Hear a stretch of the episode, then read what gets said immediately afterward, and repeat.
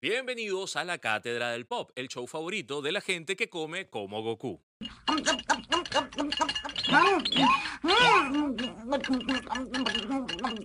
Goku no es el único personaje animado que come muchísimo. Tenemos a Pilón de Popeye, a Winnie the Pooh con la piel y, claro, a Jake de Hora de Aventuras. Lo preparaste para mí, ¿cierto? No tan rápido, Jake. No. Aunque la gula ha sido tratada en muchísimas obras, ninguna ha causado tanta impresión como convertir una película sobre comida en un pasaje de terror cuando se cuenta su historia desde el punto de vista de los alimentos. ¡Quita la piel! ¡Me está desafiando la crueldad, mamón! Es que poniéndole ojos y voces a las cosas, hasta los vegetarianos pueden parecer crueles. En este episodio hablaremos de comida. Únete a nuestra comunidad en arroba cátedra pop en Twitter e Instagram. Allí tienes noticias geeks, recomendaciones y los caramelos de sabores extraños, como cera de oído que apareció en Harry Potter. Soy Luis Carlos Díaz y bienvenidos a la Cátedra del Pop.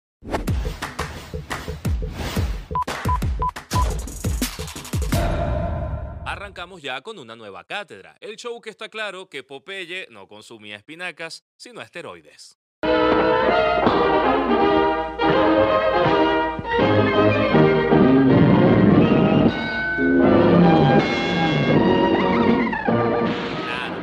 Porque solo consumiendo una lata es suficiente. Eso es como los chamos que entran al gimnasio y a los tres meses ya aparecen un personaje de JoJo's por la dieta y el ejercicio. Claro que sí, mi pana. Mejor vamos con las Geek News de la semana.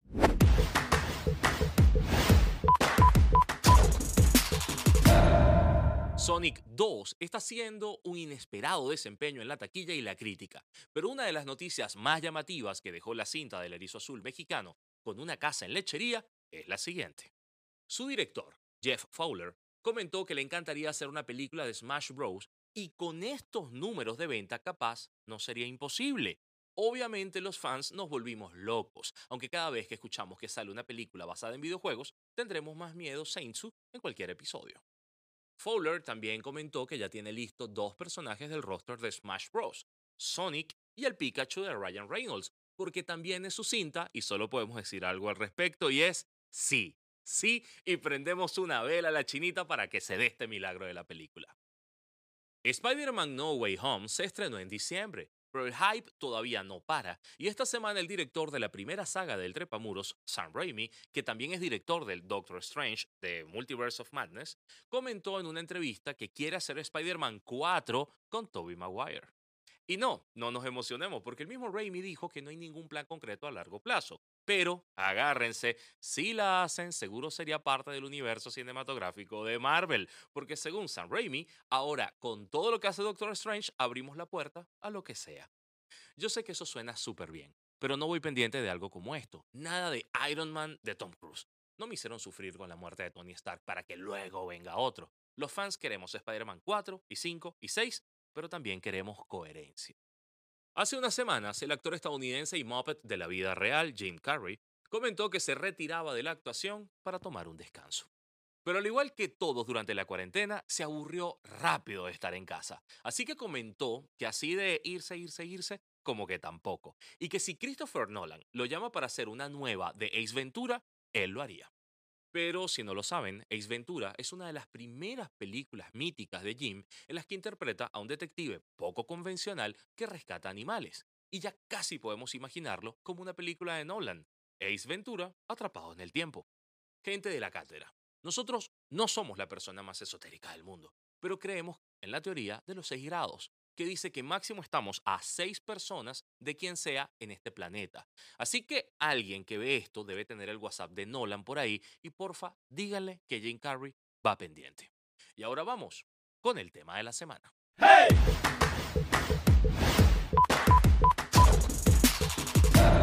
Desde que las redes sociales existen, la gente ha compartido fotos de lo que va a comer.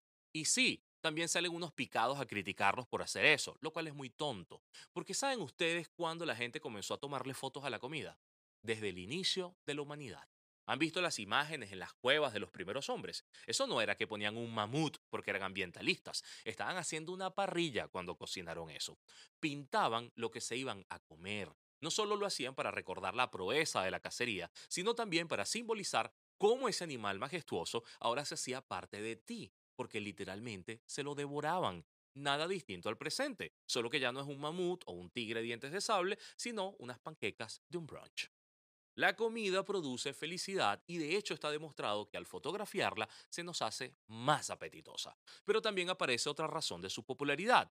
Estamos hambrientos de likes en redes sociales. El contenido gastronómico, sobre todo cuando está bien fotografiado y logra ser apetitoso, no solo es parte de la experiencia de comer, sino que también mueve, atrae, sacude las redes porque es un contenido demasiado sexy todos quieren su like y no todos tienen cuerpo para mostrar a diario. Así que la comida le habla a nuestras necesidades más básicas. Por eso es un contenido que funciona en cualquier medio.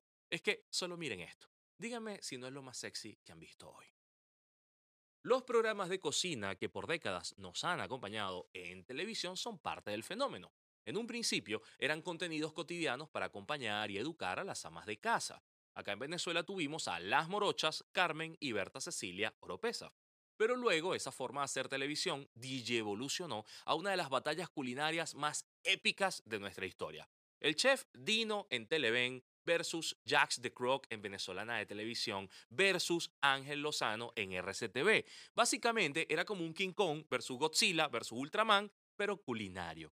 Se volvieron demasiado populares y quienes los rodearon también. Por ejemplo, María, la asistente de Ángel Lozano, se convirtió en un icono pop del momento. Hoy con una receta bien especial, ¿verdad María? Unos invitados también bien especiales. Es más, era tan pop que obtuvieron el reconocimiento a la popularidad más grande de la época, que era ser parodiados en Radio Rochela. Para llevar a ustedes recetas que, que, pueden, que pueden hacer. ¿Cómo estás, María? ¿Cómo estás? María. Ah.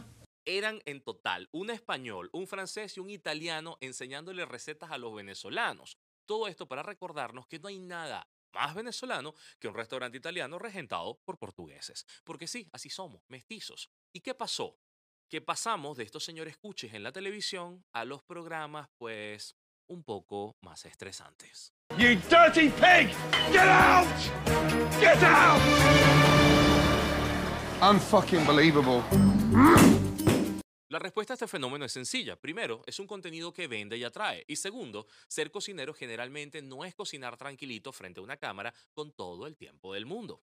Es más bien vivir con una ansiedad y estrés al borde de un ataque de pánico a diario. Es como ser bombero, ser enfermera, ser freelancer. Es increíble lo estresante que es ser cocinero. Es literalmente vivir dentro de este meme. Y es brutal que como audiencia nos muestren y podamos vivir un poco de esa experiencia. La comida al final nos une, nos hace sentir parte de una tribu y ahora tenemos más de una forma de disfrutarla que reuniéndonos alrededor de una hoguera para comer. Podemos elegir ver a chefs tranquilos, como en la cocina de Sonia, estresarnos y hacer apuestas cada semana en los episodios de MasterChef o compartir lo que preparemos o compremos en nuestras redes. La audiencia ganó y gracias a eso comemos más y más sabroso. Así que a todos, buen provecho.